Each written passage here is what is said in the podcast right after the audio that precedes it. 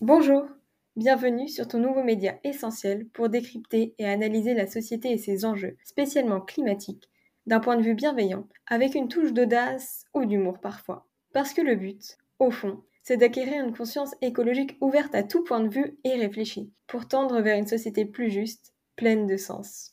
Dans cet épisode, nous allons aborder une tradition soi-disant ancestrale et festive qui se poursuit au sein de nos frontières, la corrida. Beaucoup l'associent à l'Espagne, et pourtant la France est également concernée par cette pratique, aux antipodes de la description enjolivée qu'en réalisent certains aficionados. Notons que chaque année, environ 700 taureaux et taurillons sont massacrés à l'arme blanche dans les arènes françaises. La pratique est tout bonnement barbare, sans aucun respect pour les taureaux, pourtant des animaux tout aussi sensibles, conscients et affectés par la douleur que les autres animaux.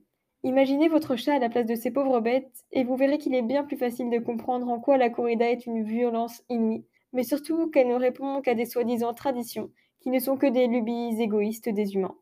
Dès lors que le taureau entre dans l'arène, aucune spéculation n'est faisable, sa mort est certaine. C'est un combat factice entre un herbivore et un homme à la recherche de reconnaissance, peut-être une preuve de courage et de virilité, tandis que les spectateurs avides de spectacles et d'actions se réjouissent de voir un animal affolé finir agonisant au milieu de l'arène, n'ayant pas échappé au sort qui lui était réservé depuis le début. Pour clarifier le déroulement de la corrida, notons que les taureaux sont torturés les uns après les autres, pendant une vingtaine de minutes chacun. Ils sont tourmentés et poursuivis à cheval, tout en se faisant planter des pics et des banderilles dans le dos et le cou. Lorsqu'ils sont affaiblis par leur hémorragie, le matador, c'est comme cela qu'on l'appelle, mais c'est plutôt dans un langage beaucoup moins héroïque que le tueur tente de les achever. Or, il arrive souvent qu'ils se loupent et que les taureaux soient atteints au lieu du cœur, au poumon ou à la moelle épinière.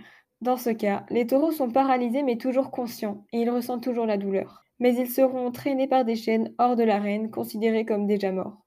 On pourrait se demander comment se fait-il que la corrida soit toujours légale en France. C'est effectivement très paradoxal, quand on sait que les animaux sont reconnus par le Code pénal comme des êtres vivants doués de sensibilité depuis 2015.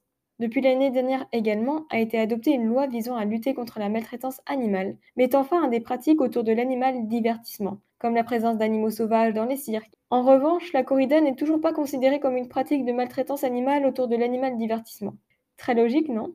En fait, le Code pénal établit une exception dans la loi par un certain alinéa daté de 1951, oui c'est un peu vieux, stipulant que la corrida est une tradition locale ininterrompue dans les zones géographiques où elle est pratiquée depuis des siècles. Il semblerait que le statut de tradition empêche cette pratique cruelle et barbare d'être abolie, et ce dans plusieurs départements du sud de la France et certaines villes bien connues, telles que Bayonne, Nîmes, Béziers ou encore Carcassonne.